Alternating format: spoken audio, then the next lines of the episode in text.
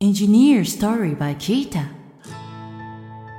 日本最大級のエンジニアコミュニティキータプロダクトマネージャーの清野俊文です。この番組では日本で活躍するエンジニアをゲストに迎えキャリアやモチベーションの話を深掘りしながらエンジニアの皆さんに役立つヒントを発信していきます。はい今回のテーマはタイプスクリプトとエンジニアキャリアになります。はい僕自身もですねタイプスクリプトあの書いているので今日はいろいろお話しできるとありがたいなと思ってます。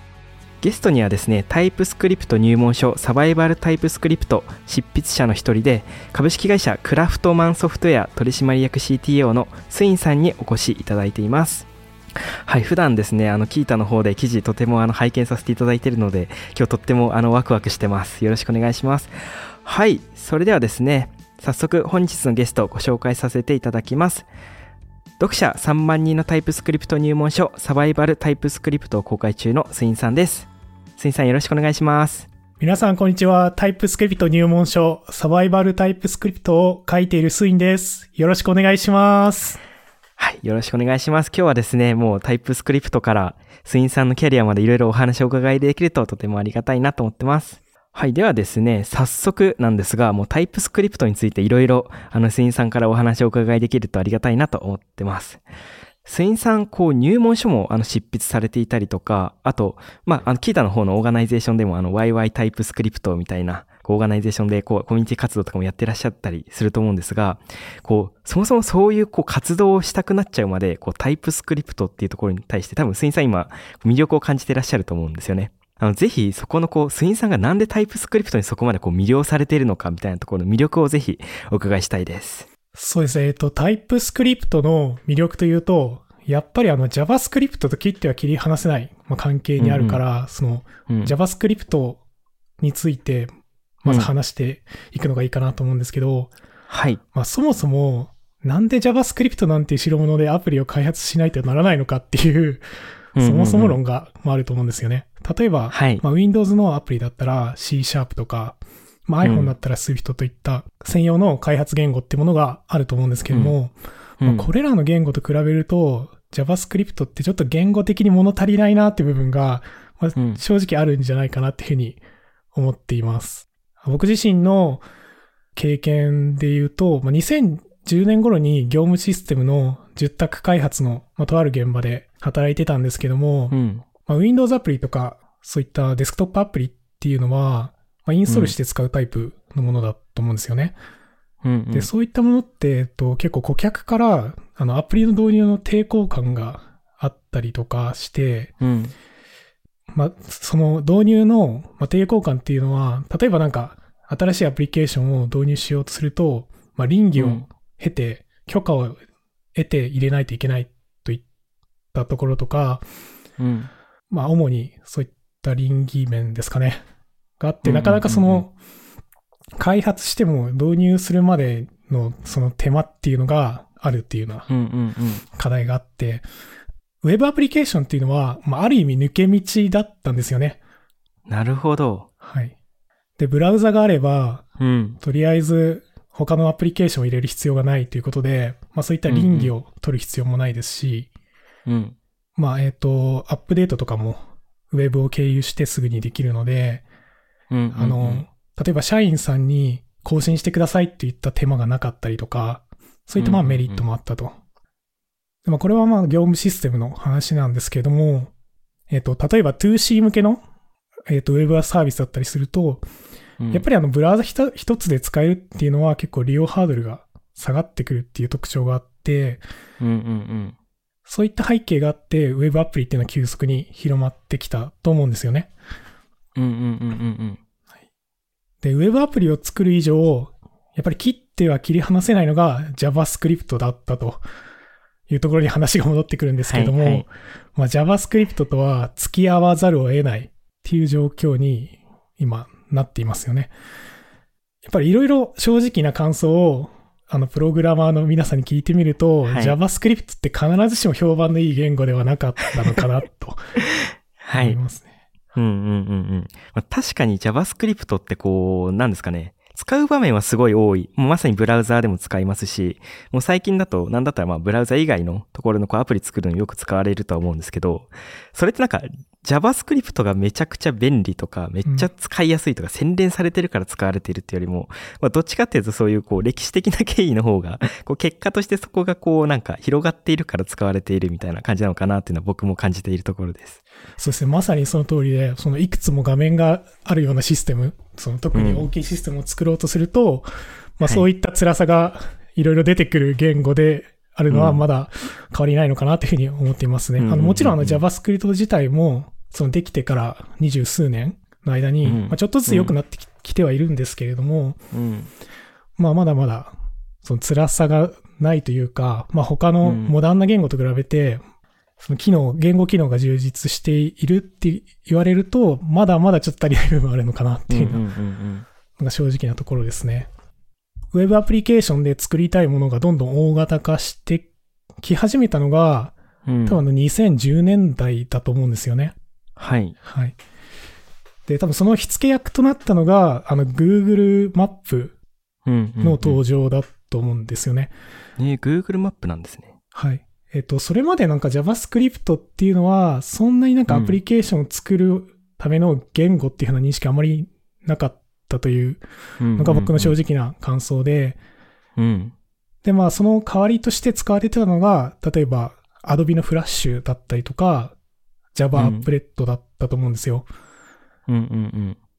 で、えっと、Google マップがな、なんですごかったかっていうと、その JavaScript だけで作られていて、かつそのはい。挙動がネイティブアプリのようにこうグリグリ動かせる、地図をグリグリ動かせる、拡大も縮小もページ遷移なしでできるみたいなところが多分画期的だったんじゃないかなっていうところで、で、す Google がそういった洗礼を作ってくれたおかげで、あ、JavaScript って意外とアプリケーション作れる言語なんじゃないみたいな認識がエンジニアに広まっていったのかなっていうふうに思います。うんうんそういった形でまあ大規模化のニーズが高まってはきたんですけれども、まあ、JavaScript はいかんせんその大規模なシステムを書くには、えっと、モジュールがなかったりだとか、型がなかったりだとか、そういった弱点があって、ちょっとまだ使いにくいと。で、TypeScript は、まず型があります。そしてモジュールもありますっていうふうな形で、うんうんうん。その大規模な開発のニーズを結構捉えた言語として、まあ、2012年に発表されたんですね。うん。うんうんで、そのタイプスクリプトのまあ魅力は何なのかっていうところに戻ると、そこのまあ型があるっていうところが一番強いのかなっていうふうに思います。うんうんうんありがとうございます。じゃあ、こう、なんですかね。まあ、型があるのももちろんそうなんですけど、やっぱりこう、ウェブ開発の、まあ、そもそものこう、トレンドというか、こう、もうフロントエンドがどんどん大規模になっていって、で、多分大人数で作るようになってるし、アップデートもすごい走るようになっている中で、こう JavaScript より TypeScript の方が、まあ、型もあるし、メンテナンスもしやすいよねっていうところで、こう今流行ってきていたりとか、まあ、魅力に感じる人が増えてきているっていうような感じなんですかね。まあ、えっと、型が、まあ、あるおかげで、まあ、人って、あの、ミスをするものだと思うんですけども、えっと、そう、ミスを防ごうと思ったら、まあ、チェックをちゃんとしましょうっていう話になってくると思うんですけども、まあ、それは結構理想論で、まあ、はい大規模になってくると人力でのチェックっていうのは、もうどんどん難しくなってくると思うんですよ。うんうん、うん。まあ、コード量が増えてきて、まあ、一個一個、はい。あの、細かく見ていく余裕はないみたいなところが多分現場レベルでの課題だと思うんで、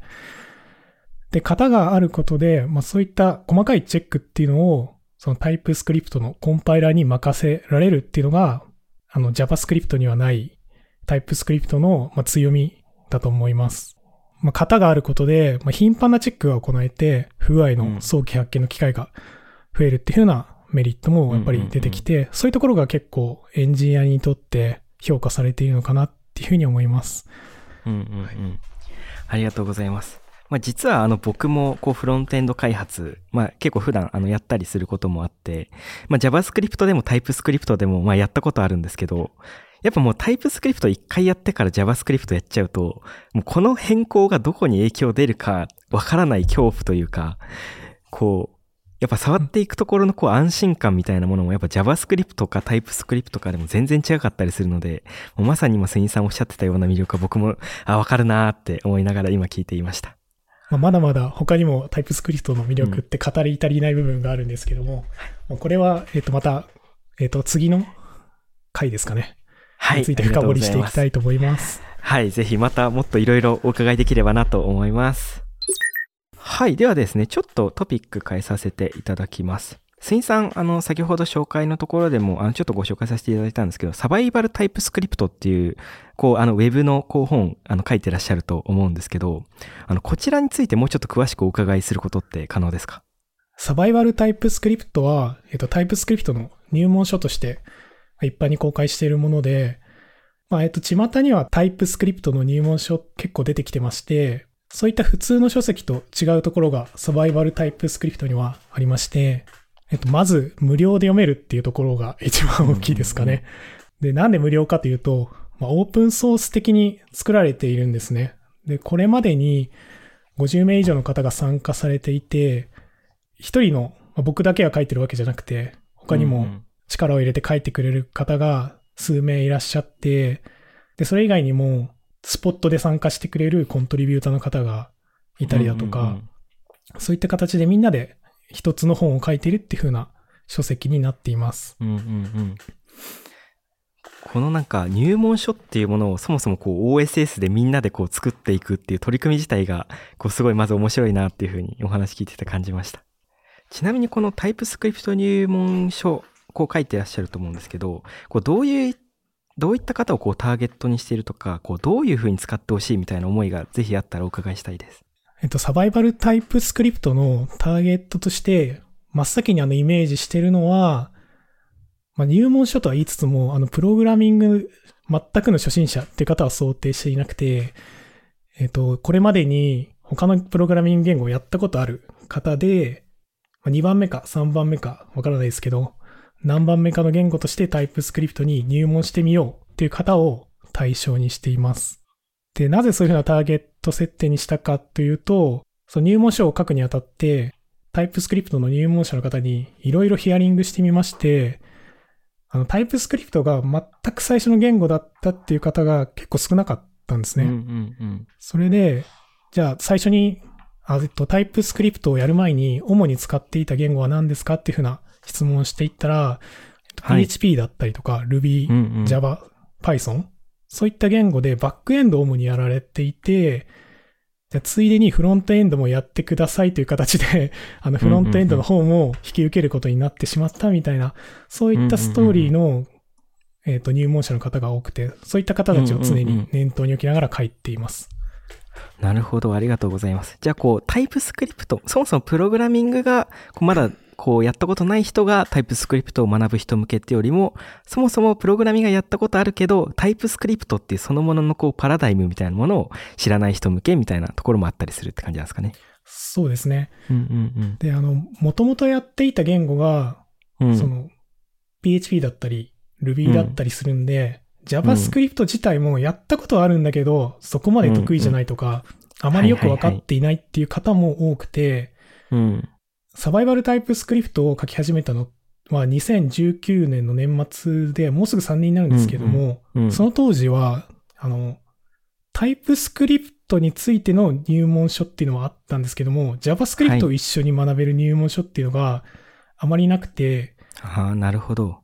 サバイバルタイプスクリプトでは JavaScript も一緒に学べるっていうところを結構押し出して書いています。うんうんうんうん。ありがとうございます。確かにタイプスクリプトこう、の技術書とか読むと、もうそもそも JavaScript のを拡張しているものですというか、そこをベースにした言語ですというところから話が始まっているので、もうみんな JavaScript を知っている前提で書かれているものは確かに読んでいて、僕も、あ、確かにって今感じました。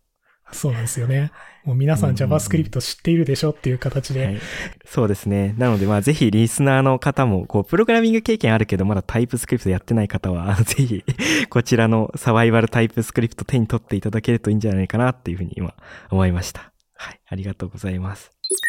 こう、今、あの、サバイバルタイプスクリプトについていろいろお話をお伺いしたと思うんですけど、こう、そもそもっていうところで、あの、どうしてこういう活動というか、この本執筆活動みたいなのを、こう、が始まったのかってところの経緯みたいな、まあ、きっかけだったら経緯みたいなところをお伺いできると嬉しいです。きっかけとしては、もともと YY タイプスクリプトっていうオフラインイベントを開催してたんですね。で YY タイプスクリプトっていうのはどういうイベントかっていうと、タイプスクリプトプログラムが集まって情報交換をしたりだとか、まあ、雑談を通して交流を深めるっていう会でして、まあ、勉強会っていうよりかは、まあ、座談会に近い形でイベントをやっていました。YY タイプスクリプトを十数回やってみて気づいたことが一つあって、うん結構来る、いらっしゃる方がうん。固定化されてきて、あまり新しい方がお見えになることがないなってことに気づきまして、うんうん。東京を中心に開催してたんですけども、あ意外とタイプスクリプト使ってる人ってまだまだ少ないのかなっていうふうな感想を持ちまして、うん。まだまだそのタイプスクリプトを普及させる余地があるのかなというふうに考えて、であれば今その座談会をやるのではなくて、入門書を書くことで、これからタイプスクリプトを学んできた人たちを増やしていけたらなというふうな思いで、うんその座談会から本を執筆する会、執筆会っていう風な形にシフトしていったっていうのが経緯になります。うんうん。なるほど。ありがとうございます。スインさん、なんか本当にこう、まあ今のこう、こう初心者向けにそういうものを出していきたいとかもそうですし、まあ普段キータでも記事たくさん書いてらっしゃると思うんですけど、なんかそこら辺のこうそもそもコミュニティ運営をしたりとか、こういろいろアウトプットをするモチベーションってどういうところにあるんだろうって今お話聞いてて、なんか本当にこう、いろんな人たちのためにって、こう、スインさんいろんなことやってらっしゃるような印象を持ったんですけど、何をモチベーションにっていうところで、原動力みたいなところをお伺いできるとありがたいです。もともと YY タイプスクリプトを始めたのは、会社でタイプスクリプトプログラマーを採用したいっていうところが出発点でして、あ、な、そうなんですね。はい。タイプスクリプトプログラマーを採用しようと思ったら、そのうんプログラマーとの接点が必要だなということで、その座談会を始めたんですね。うんうんまあ、いろいろな経緯があって、座談会は一旦やめて執筆会っていう風になったんですけれども、うん。まあそれ、れも一つは採用の目的があってやったんですけども、まあ、やってるうちにやっぱりその誰、読んでもらってフィードバックを得られたりだとか、読んですごい分かりやすかったとか反応を得られたりして、そういった部分もやっぱり楽しくなってきて、うん、まあ、採用目的もありつつ、誰かのそのインプットの役に立つっていうところも、モチベーションにこう織り交ぜながらずっとやってるような形ですね。やっぱりなるほど。反応があると嬉しいっていうところも正直なところあるんで読んでいただいた反応とかも見なうん、がらう、んそれをチーム、えっと、それを執筆のチームとかにも共有しながら、うんうん。執筆の方を進めてるっていうような形ですね。ありがとうございます。なんか今採用のお話あったと思うんですけど、はい。やっぱりこう最近のこう、なんですかね、採用というか、こうやって、やっぱりこう、つながりみたいなのすごい大事だと思ってて、で、で、それをこう、なんか、作るために、やっぱいろんな会社さん技術ブログとかやってたりすると思うんですよね。ただやっぱりなんかそこって、あのーひろきさんの、なんかどこかのコラムで書いてあった、こう、採用目的にそういうのやるな、みたいな。なんかそういう話があった気がして。でもまさにその、やっぱそもそものアウトプットとか、そういう誰かの人のためにっていうところを、まあ一個こうモチベーションにやっていった方が結果としてそういうやっぱ採用みたいなところにつながっていくのかなっていうのは改めて今お話聞いてて感じたので。やっぱ誰かのためにやるっていう活動している人のところにやっぱこう人が集まってくるみたいなのもちょっとあるのかなみたいなお話聞いてて今感じました。採用目的で始めてはみたものの、うん、あまりその採用目的としては役に立ってなくて、どちらかというとその、誰かの役に立っているっていうところが今はい一番大きい感じですね。ありがとうございます。続いてはですね、スインさんのこう今までのキャリアについてお伺いしてみたいなと思います。こう本当に今いろんな運営活動とか、まあ、タイプスクリプトのところの発信やってらっしゃると思うんですけど、こうそもそもスインさんがこう、まあ、タイプスクリプトを好きになっていったこうきっかけもそうですし、まあ、そもそもそこまでに至るところで、スインさんがどういうこうエンジニアとしてのキャリアを築いてきたのかみたいなところをお伺いしてみたいです。えーっと、僕がプログラミングを始めたのは、まあ中学生の頃なんですよね。うん。14歳で。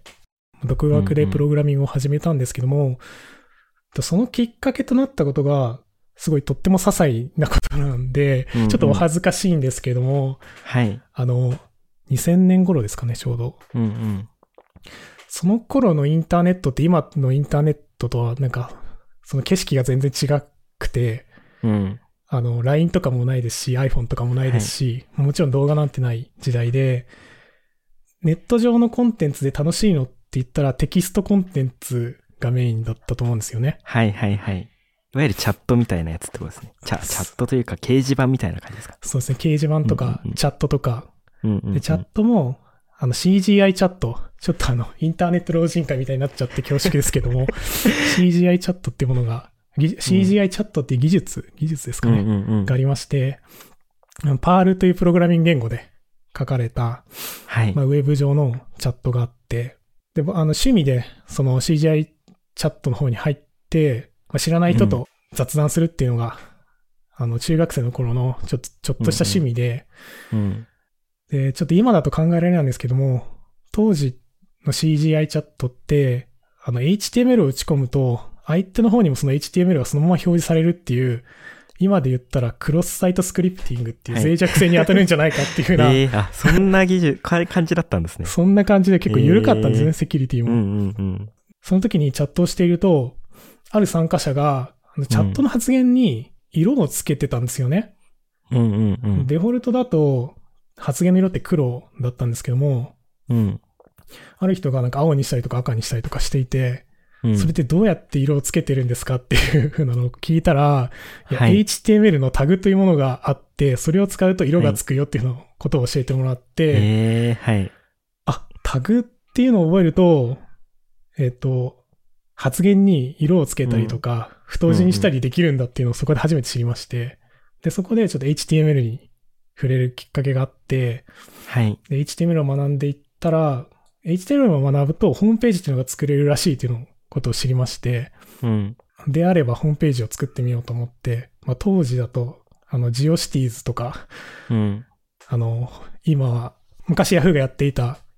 HTML のホスティングサービスがあるんですけど、はい。そこに自分のホームページを開設したりとかして、そこから、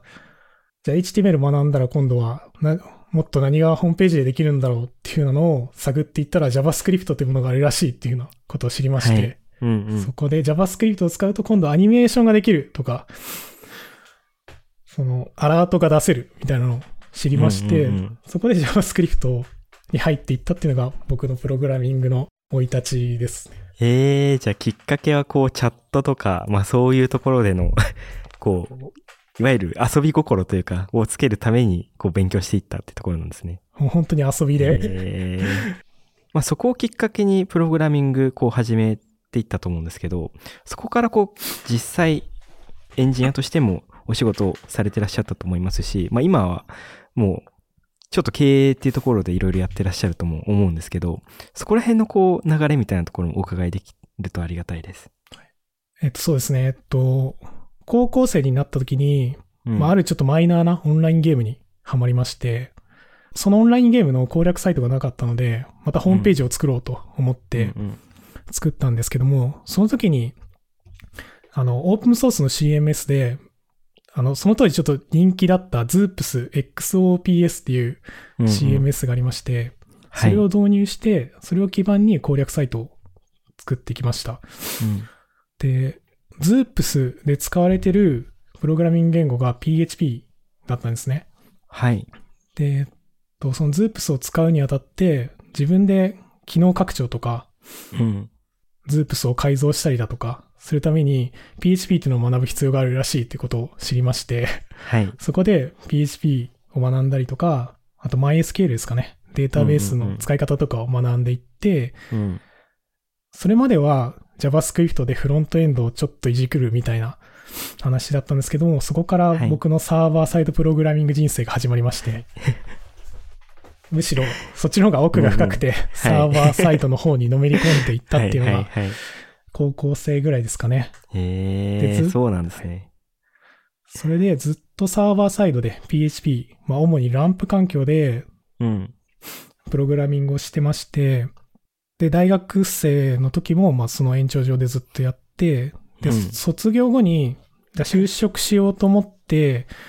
えっ、と、ある企業に就職したんですけども、うん。その時もやっぱり PHP と MySQL を使って、Zoops を使った受託系の会社に入って、うん。しばらくあの受託系で業務アプリの開発をしたりして、その後、25歳でフリーランスとして一旦独立して、はい。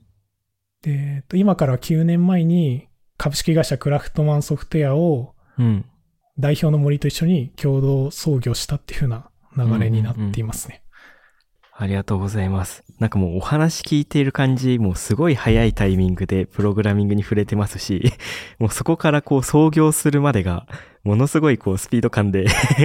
こういろんなことやってらっしゃるなっていうの聞いてて、まあ、僕自身も今ちょうど今26ぐらいなので、こうなんか同じ時期にスインさんがやってらっしゃったことを考えると、いや本当にすごいなっていうふうに今、あの聞いていて感じました。あの、今お話の中にもあった、こう、クラフトマンソフトウェアさんの、こう、事業内容みたいなところだったりとか、まあ、どういう思いで、こう、創業されたのかみたいなところをお伺いできるとありがたいです。もともとあの、クラフトマンソフトウェアを立ち上げるきっかけになったのは、えっとテスト自動化のウェブサービスを作ろうっていうところが出発点になっています。うんうん。クラフトマンソフトウェアを創業する前に、えっと森と一緒にあのテスト自動化のツールを開発してまして、うんうん。で、それを、えっと、業務システムのテストの自動化に用いてみたら、結構あの、使えるんじゃないかっていうのと、うん、あと、そのテストに結構時間をかけて困っている現場多いんじゃないかっていううん。ところがあって、で、これ創業して、いろんな人に提供したらビジネスになるんじゃないかっていうことで、うん。まあ二人で独立して会社を建てたっていう経緯があります。うんうん。なるほど、ありがとうございます。まあ、テスト、まさにこう、なんかテスト周りって、まだまだ、まあ今もこう結構テスト書く文化とか広がったりはしてますけど、やっぱまだこう大変な ところはあるかなっていうふうにまあ思っているので、なんかそこに対してこう取り組んでいらっしゃるところは、なんかもう僕、あの一エンジニアとしても すごいあの嬉しいなって、嬉しいというか、こうすごいことに取り組んでいらっしゃるなっていうふうに感じています。そうですね。えっと、結構テストの自動化って、うんあの単体テスト、ユニットテストって呼ばれる部分って結構自動化が進んでるのかなっていうふうにはい。思うんですけれども、例えばその、ブラウザを使って画面をポチポチしたりとか、キーボード入力して、そはいの画面がどういうふうに変化していくかとか、えっ、と、まあバリデーシ画面上にバリデーションエラーのメッセージがちゃんと表示されているかとか、そういったものをチェックするのって、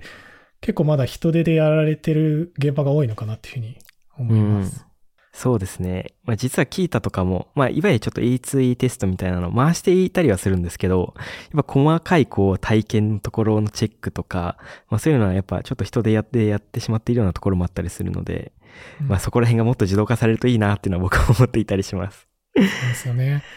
統計によると、工数の半分がテストを占めているっていうふうに言われてまして、いやーはい。で、この、まあ、半分って言っても、その全部が E2E テストにかけてるとかではないと思うんですけども、いろいろテスト設計とかそういうのを含めて半分だと思うんですけども、うん。それにしてもあのテストを手作業でやるって、あんまり楽しくない仕事なのかなというふうに思ってまして、うんうん。はい。ロボットのような単純作業が多いというか、うんうん。そうした現状をどうにか打破したいなっていう気持ちがあって、うん。まあ、テスト作業を限りなくゼロにしたいなっていうふうな思いで、うん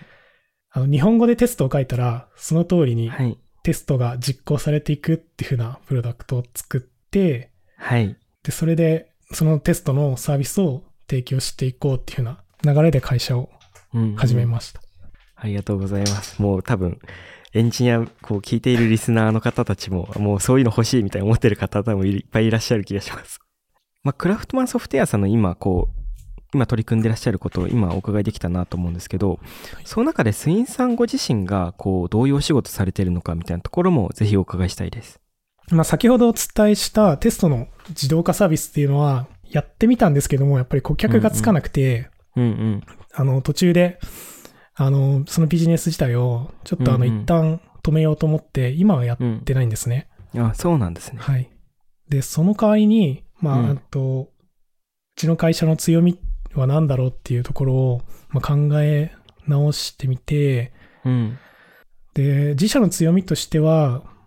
アプリ開発もよくわかってるし、うん。インフラの構築運用も精通しているっていうところが自社の強みだなっていうところと、あと自社のビジョン、エンジニアの仕事をクリエイティブで楽しみに、楽しいものにしたいっていうところが弊社のビジョンでしてうん、そういったビジョンにも合致する仕事で、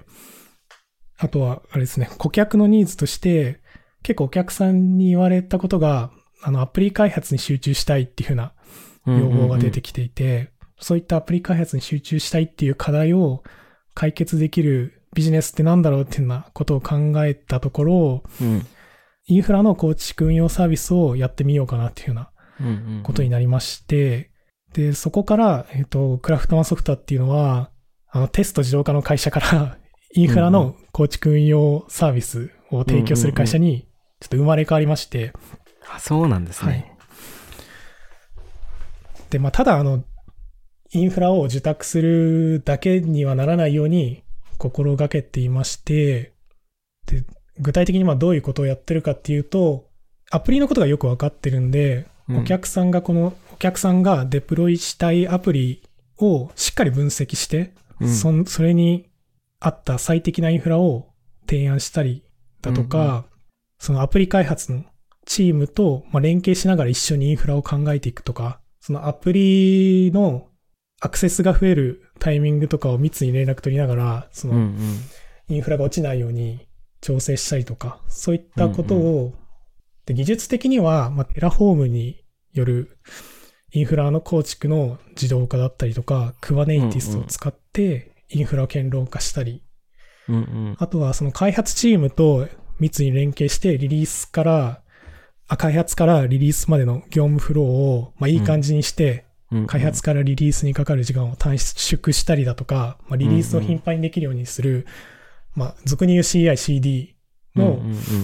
CI/CD の環境構築だったりとかをやっています。ありがとうございます。なんかもう今お話の中に出てきたような、こう、やっぱサービスとか事業によって、こう、インフラの、こう、まあ、運用とかっていうところを一緒に考えてくれるっていうのが、なんかめちゃくちゃ素晴らしいなっていうふうに感じました。なんか結構そういう受託とかって、どっちかっていうとこう、もう任せたいベースでお願いして、で、まあ構築してもらってみたいなパターンも多いと思うんですけど、なんかそこを一緒に作っていってもらえるっていうのは、あすごいいいなっていうふうには話聞いてて思いました。ありがとうございます。それが、まあ、クラフトマンの主。なんビジネスなんですけども、うんまあ僕が今何をやってるかっていう質問だったと思うんですけども、はい。まあ僕自身はそのインフラのうん。業務にはあまり携わってなくて、うんうん。その代わりに何をやってるかっていうと、あの自社サービスの開発とうん。社外エンジニアとの接点作りっていうところを主にやっています。で自社サービスの開発についてなんですけども、えっと、主に弊社ではインフラの構築運用を受託でやってるんですけども、うん。まあその受託をしながら学んだことをうん。自社のサービスにこう転換しようというふうな動きがありまして、うんうん。で、その開発にまあ僕は携わってるんですね。うんうん。で、プロダクト名としては、アップスラストっていう名前のプロダクトでうんうん今作っていて、まだちょっと公開はできてないんですけれども、うん。このプロダクトもインフラをまあ支える、インフラを支えることでアプリケーション開発者がラ開発だけに集中できるようにするようなウェブサービスでして、うん。まあ例えば何ができるかっていうと、うん。そのインフラの構築が自動化できたりとか、うん。運用とかが自動化できて、うん。例えば、そのアプリ開発者がコードを書いて Git プッシュしたら、そのアプリケーションに最適なインフラが自動で構築されて、で、その稼働中も負荷分散だったりとか、うん。障害対応とか、セキュリティ対策とか一切気にしなくてもいいっていう風なうん。インフラが勝手にできて、うん。あの、面倒を見てくれるよっていう風なウェブサービスを今作っています。えーいや、そんなサービスがあったら、めちゃくちゃ欲しいですね。では、スインさん、今日はありがとうございました。はい、まだまだですね、もうタイプスクリプト周りとかお話足りないので、次回もスインさんとお送りできればと思います。よろしくお願いします。はい、もう今日ですね、やっぱ普段こういうお話できる機会あんまりないので、僕もこう、まあ、スインさんのこう、プログラミング始めたきっかけとか、すごい聞いていてワクワクしました。さて、この番組では感想や質問、リクエストなどをお待ちしております。番組詳細欄にあるリンクより気軽にご投稿ください。ツイッターでは、ハッシュタグ、エンジニアストーリーをつけてツイートしてください。そして、Apple Podcast や Spotify の Podcast ではレビューもできますので、こちらにも感想を書いてもらえると嬉しいです。キータ株式会社はエンジニアを最高に幸せにするというミッションのもと、エンジニアに関する知識を記録、共有するためのサービス、キータエンジニアと企業のマッチングサービス、キータジョブズ、社内向け情報共有サービス、キータチームを運営しています。ぜひカタカナでキータと検索してみてください。お相手はキータプロダクトマネージャーの清野俊文でした。